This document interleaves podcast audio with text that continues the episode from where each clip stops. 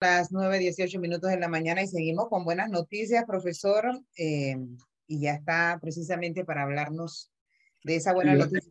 Flor, esa, la buena noticia, como yo siempre le he dicho, cada vez que un panameño o una panameña presentan un libro, para mí es algo muy grande y muy bueno, porque es un aporte a la sociedad panameña, de ese panameño o de esa panameña. Y eso para mí tiene un gran valor. Pero en este caso en particular de lo que vamos a hablar, es, el valor eh, es aún mayor, porque no es solamente un libro, sino también es un testimonial. En el tiempo que yo tengo de conocer a, a, René Hernández, periodista, catedrático universitario, amigo, no sabía yo que él tenía este padecimiento. Y entonces me llamó tanto la atención. A todos que presentó este libro y yo, wow, cuidado, porque primero no es fácil dar un testimonio y segundo no es fácil llevar una, a un libro. Don René Hernández, buenos días, bienvenido. El micrófono, tiene que prender el micrófono. Gracias, colegas y amigos. Sí, cuando me enfrentaba a un auditorio repleto en el Benjamín Ayecho, en la Universidad de Santa María la Antigua. Me venían esas emociones de la primera vez que me atacó la enfermedad. Y fue para estos tiempos, pero en el año de 1969. Iba a mi primer día de clases del primer ciclo en la Escuela Secundaria de la Concepción quería ser el primer estudiante en ese centro educativo, capital de Bugaba, provincia de Chiriquí. En mi casa mi papá era el comisionado para hacer los mandados, pero mi papá era de caminar lento y era muy conversador con la gente cuando iba a la panadería. Así que le quité esa responsabilidad ese día porque quería ser el primero en el colegio. Cuando llegué a la panadería, de una señora que ya murió de nombre Mariquita. Solamente alcancé a pedirle una barra de mantequilla y un peso de pan. Allí caí, caí, caí cuán largo soy, con movimientos descontrolados, con una fuerza inusual en la mandíbula, mordiéndome la lengua, echando baba por la boca y golpeándome al momento de caer. Allí se me declaraba mi primera convulsión. ¿Qué ocurre? En este proceso que viven más de 70 millones de personas en el mundo y que cada día crece más por algo que voy a explicar más adelante, hay dos condiciones peligrosas. La primera, la superprotección de los padres y los familiares cercanos con el paciente. Y la segunda, la manipulación del paciente para con los padres. Esto es peligroso, esto es fatal. Y no saben ustedes la cantidad de epilépticos que hay en Panamá.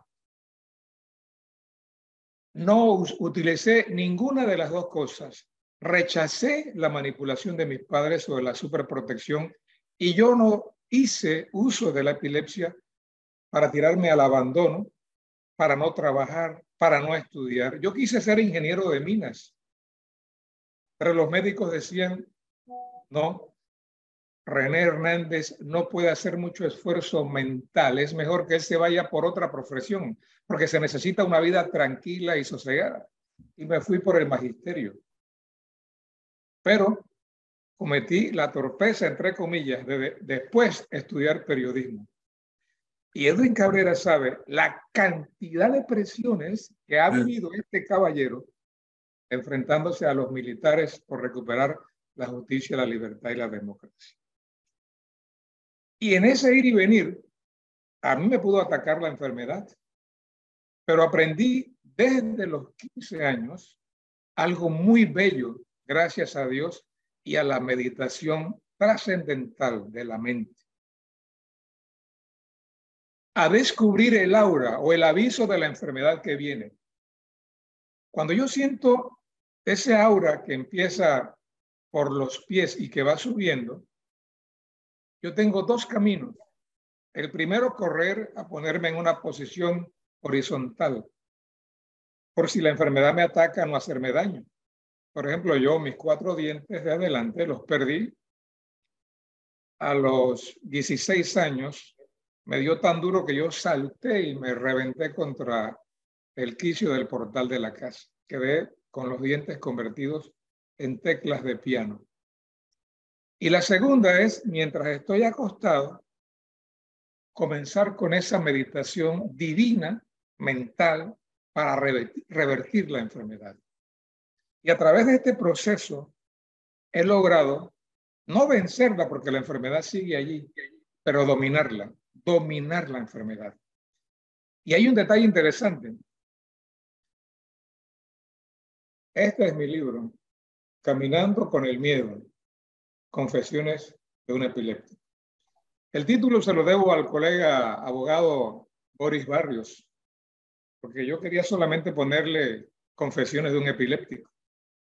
Pero hay una cosa muy interesante sobre este tema. ¿Por qué me abro ahora? Decirle a Panamá y al mundo, yo soy epiléptico. Ah, porque en el pasado tuve episodios negativos. Por ejemplo, yo hice un casting para televisión. Fui la mejor propuesta, en ese momento la mejor voz, con la mejor dicción, con el mejor repertorio de improvisación. Y cuando estaba a recursos humanos para firmarme el contrato de presentador de televisión, me preguntan, ¿usted sufre de alguna enfermedad? Yo soy epiléptico. Hasta, allí llegué como presentador de televisión. Hasta allí llegó el casting. Hasta, allí llegué, llegó el casting. ¿Por qué? Porque la televisora, y es correcto, imagínense presentando las noticias en un canal muy serio y de repente me entra el faracho o la convulsión. Y yo me río de todo esto, porque la única manera de sobrellevar a mi amada, la epilepsia, es reírme de ella. Cuando a mí me atacaba la enfermedad en la escuela secundaria de la Concepción, los compañeros se burlaban de mí y hacían los gestos onomatopéyicos de cómo me veían y yo también quedaba haciendo lo mismo. Pero no me puse a llorar, no me puse a criticarlos, no, aprendí también a burlarme de la burla. Y esto es importante. Y antes de que se me pase, la pregunta es, ¿por qué está creciendo la epilepsia en Panamá y en el mundo? Miren, la epilepsia no es más que un proceso de transición donde el, cerebro, como no se le da descanso, el cerebro dice, allá voy, y te mandó la epilepsia.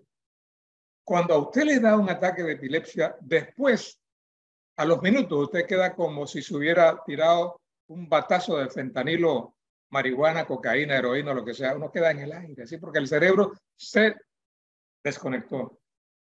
¿Y qué pasa con los padres que ahora se extrañan que los hijos temprano tienen epilepsia? Ah, le dan el celular, la computadora, los videojuegos, las tablets. ¿Para qué? para que esos aparatos tecnológicos surtan los efectos de una nana o una empleada.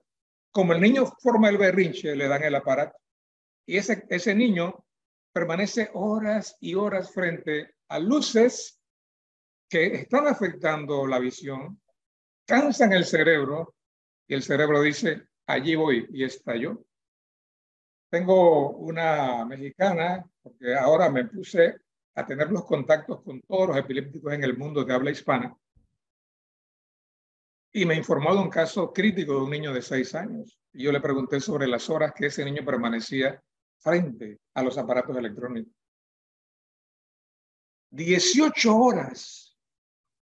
Así casi de manera ininterrumpida. ¿Por qué? Porque la mamá se iba a trabajar y la empleada se desconectaba y el niño allí con el aparato. Cuando ella averigua, yo le, yo le hago la pregunta, ¿cuántas horas? Empezaron a disminuirle las horas hasta llegar a dos o tres horas y la epilepsia se fue. Yo no digo que esta sea la receta para todo el mundo, pero es un llamado que le estoy haciendo a los padres de familia ah. para que no abusen por el temor de no enfrentarse a su responsabilidad de educar al hijo como se debe.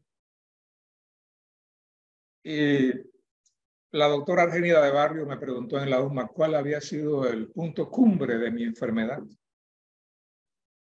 Miren, mis hermanos, yo estuve un día en el psiquiátrico, pero no como loco. Lo que pasa es que en el año de 1972-73 llegué a Panamá buscando una cita con un neurocirujano. En el Santo Tomás llegamos, nos hospedamos en la pensión Rosita en la 5 de mayo que ya se quemó. Cuando llegamos al Santo Tomás, la secretaria de neurocirugía nos dice con una cara de poco importa, dice, jóvenes, señor, porque iba mi papá y mi cuñado, hay cita para atenderlo a usted dentro de dos o tres meses. Lo mismo de ahora o tal vez peor. En ese instante, a mí se me cayó todo, me desanimé, me puse triste porque habíamos llegado a una misión gastando plata que no teníamos. Yo le dije a mi padre, papá, yo tengo un plan.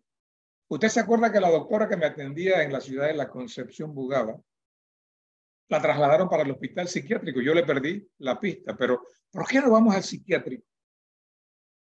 Y llegamos al hospital psiquiátrico. Eran tiempos en que las puertas del hospital estaban cerradas. No se permitía salir ni entrar y, y el familiar que iba a ver a su paciente tenía restricciones a la hora de entrar. Cuando yo hablo con el seguridad del hospital, le pregunto, oiga, usted no conoce una doctora así, así la describí porque no me, no me acordaba de su nombre. Y dice, ella está en el pabellón A, donde están los casi locos y los casi cuerdos, o sea, los mejores. Y llegué a, eso, a ese pabellón y vi a la doctora de espaldas dándole instrucciones a una enfermera. Y cuando yo le hablé, con, le saqué una voz impostada de artista, la doctora dice, oh, niño viejo, ella me llamaba niño viejo porque sentía que yo hablaba y respondía mucho más allá de la edad que tenía. Cuando llegué al hospital estaba entre los 15 y 16 años. Y la doctora me dice, pero por favor, niño, ¿cómo no me hablaste antes? Lo hubiéramos coordinado. Doctora, yo no tenía manera de comunicarme con usted. Es más, se me había olvidado su nombre. Dice ella, yo te voy a conseguir la cita en una semana. Doctora, no podemos una semana. Pero yo tengo un plan, doctora. ¿Cuál es tu plan? Ingréseme al hospital psiquiátrico. Y después que usted me ingresa, usted me manda de emergencia al Santo Tomás, como un loco más, para que me hagan un encefalograma y me vea un neurocirujano. Y dice ella, pero niño, ¿cómo se te ocurre eso? Eso es antiético. Y yo le digo a la doctora, ¿y no cree usted que es antiético que un campesino con pocos recursos venga a la capital pidiendo una cita y que le digan de dos a tres meses? ¿Cómo se va a sentir ese paciente que tiene un cáncer, que se lo está comiendo y le digan de dos a tres meses? La doctora se llevó la mano derecha a la barbilla y dice, tienes razón, pero eso va a ser entre tú y yo. Le digo, sí. A futuro tal vez yo desclasificaré esta información, pero esto se queda entre usted y yo. Y la doctora me inscribió. Ese día cuando ingresé al pabellón, donde yo tenía que estar porque el papel lo tenía que hacer como, como era, ella me dice, René, si te encuentras con algún loco, síguele la corriente. La corriente. Fíjese, y fíjese, amigo Edwin, Melissa, Flor, se cuenta como chiste. Pero el primer caballero que me encontré era un coclesano, que su locura era, él sentía que era una mazorca de maíz. No podía ver una gallina, no podía ver un gallo porque se escondía. Él no salía en las tardes ni en la mañana. Él salía en las noches cuando las gallinas y los gallos dormían. Y cuando voy por el patio, salí a la, a la llanura del hospital psiquiátrico me encuentro a una señora y yo paso del lado y me dice, oye, la, señora venía con ademanes de que traía algo pesado en el hombro, pero no, no, no, tenía nada. Y me acordé de la doctora, dígame señora, perdone, ¿en, ¿en, qué le puedo ayudar? Dice, ayúdame con este saco de arroz. Y yo hice el, el ademán, la película de que le ayudé a bajar el saco de arroz. Después vi uno que venía con, con una música, dice el del gran combo, aquellos tiempos en que las grabadoras grandes se las ponía uno en el hombro y no traía ninguna grabadora. Y él me pregunta, hey, ¿qué pasó, pana? ¿Te gusta la música? Yo le digo, sí, pero la música tiene el volumen muy alto. Y él hace la película de que baja la grabadora y, ¿te gusta ahora? Ahora sí. Y así nos vamos. Psiquiátrico. Ahora, sí. sí. ¿Qué hace? cuando, cuando, cuando, Edwin, cuando al día siguiente abordo la ambulancia, camisa de fuerza, dos camilleros que no sabían, mi papá atrás acompañándome, mi cuñado se fue y yo llegué al hospital Santo Tomás. Aquella secretaria que un día anterior me había visto llegar pidiendo una cita como un hombre cuerdo, me vio llegar como un hombre loco. Y esa secretaria me miraba y decía, aquí hay gato encerrado. Todo lo que tuve que hacer para conseguir una cita, para burlar el sistema. Y cuando el doctor, que me recuerdo su apellido, Acuña, ¿no? más no el nombre, me empieza a interrogar, yo le contesto con una grandilocuencia. Y él dice, oye, pero este muchacho está bastante bien. Ahí me acordé de mi papel y empecé a hacer locuras. Entonces, jóvenes, la vida no comienza ni termina con la epilepsia. Yo soy tal vez uno de los grandes ejemplos de superación, porque hay muchas personas que se tiran al abandono. Ah, René, caso, René, pregunta eh, obligada. Eh, evidentemente, no todos los casos de epilepsia son iguales, ¿no? No, no. Hay personas que, por ejemplo, hay, hay, diversidad, ¿no? Hay diversidad. La mía es una de las de las crueles. El caso de la que la tienes, que me ha impresionado tanto escuchar esto, es que primero logras saber cuándo te viene y dos, logras administrarla o controlarla. Correcto. Eso es. Por ejemplo, hay epilépticos, vamos a suponer, no, no es el caso, pero un ejemplo, ahora mismo estamos viendo a Flor. Y Flor puede tener un ataque de epilepsia, pero ella como que se va. De repente empieza a ver una persona de manera fija, la persona piensa que Flor le está mirando, pero ella está en ese momento con un trance epiléptico. Pero en el caso mío, es, un asunto durísimo. Yo caigo. Eh, no hay coordinación entre, entre el cerebro y el cuerpo. Fíjate, Edwin, que el descanso para el epiléptico es un ritual que se tiene que respetar. Cuando yo acompaño al presidente Endara en 1992 para tres cosas, la recordación de la llegada, los 500 años de la llegada de los españoles al continente, la Expo Sevilla y las Olimpiadas de Barcelona, ¿te imaginas el cambio de horario? El no descanso por ir y bajar con un presidente. Y para rematar con un compañero de cuarto que ya murió, Ricardo El Chorito Herrera, que ese hombre no había puesto la cabeza en la almohada cuando yo estaba roncando como un puerco gordo. Yo no podía descansar. Yo le tiraba la Biblia esa pequeña, le tiraba toallas, le tiraba zapatos para que él se despertara y en ese momento yo poder dormirme. ¿Qué va? El hombre volvía. ¿Qué hace, ¿Qué hace que René Hernández publique esto ahora? Lo hago como un mensaje inspirador para aquellas personas, no solamente que sufren de epilepsia, sino para otras personas que de forma silenciosa atraviesan por una situación crítica. Eh, y eh. lo que me llevó a esto, Edwin, Flor, Elisa, es que hace 14, 15 años mi esposa y yo tratamos de publicar un suplemento para llevar a la vida pública a los pacientes con síndrome de Down. Y cállate para atrás, el suplemento no se pudo publicar porque los familiares tenían prácticamente en prisión a estos niños porque tenían vergüenza y tenían pena de que la gente supiera que en ese hogar había un Había una criatura con síndrome de Down. René, una pregunta de lo más actual posible.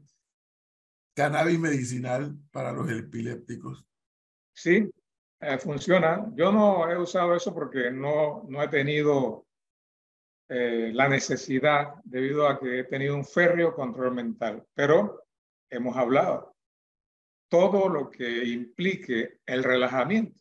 Imagínense que ese médico en el Santo Tomás, a pregunta de mi padre, y pensando ellos que yo no los estaba escuchando, y yo los escuché, cuando mi padre le pregunta, ¿y el sexo para un epiléptico? El doctor le dice, mire, si es por su hijo, está muy joven, para que temprano sea un padre de familia, pero el sexo todos los que han pasado por una relación sexual saben que después quedan también como si se hubiesen metido un cannabis, un pito de cannabis. Relajado. Relajado. Y tenía una novia en esa época que sin saber que yo sabía lo que le había hecho el médico, se puso en contubernio con mi papá.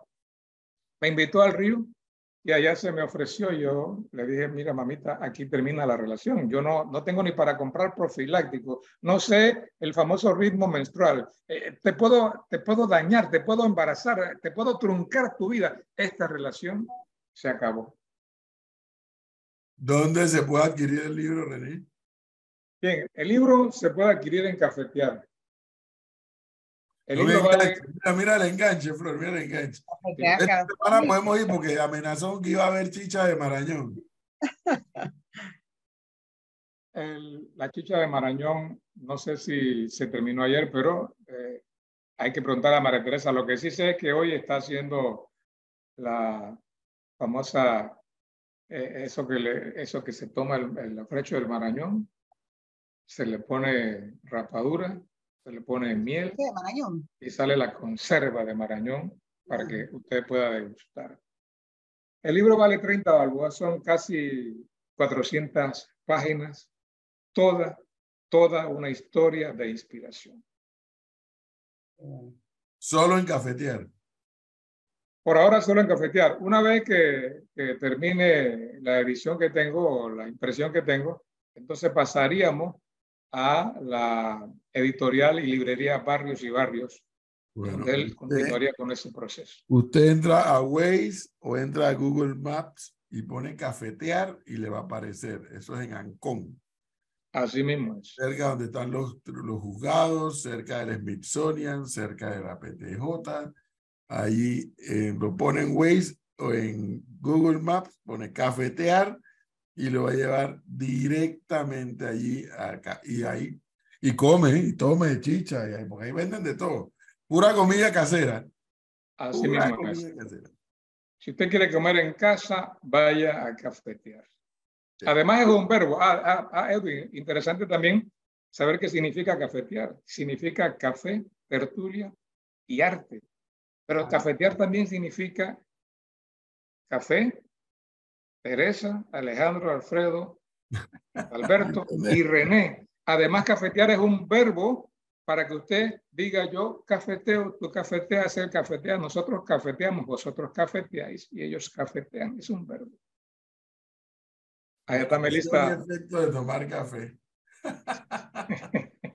qué bueno y qué bueno, reitero, siempre lo he dicho, para mí cada vez que un panameño, hombre o mujer, presenta un libro, es un aporte para la sociedad, para la cultura literaria de este país.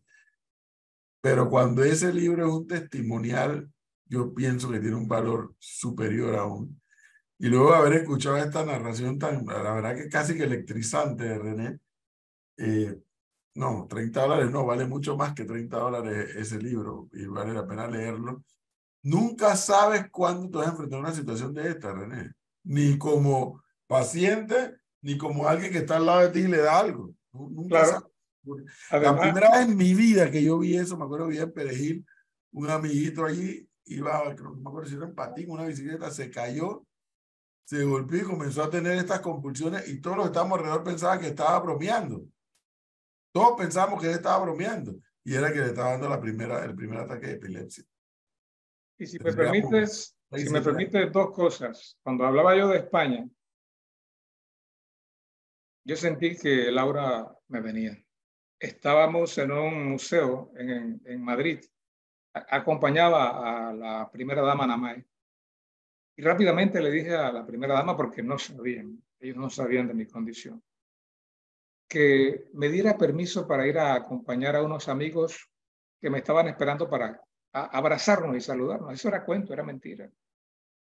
Y corrí a, a un sótano que había en el, en el museo, me acosté de manera horizontal y allí, solo con el mundo, luchando para que no, no me atacara la enfermedad.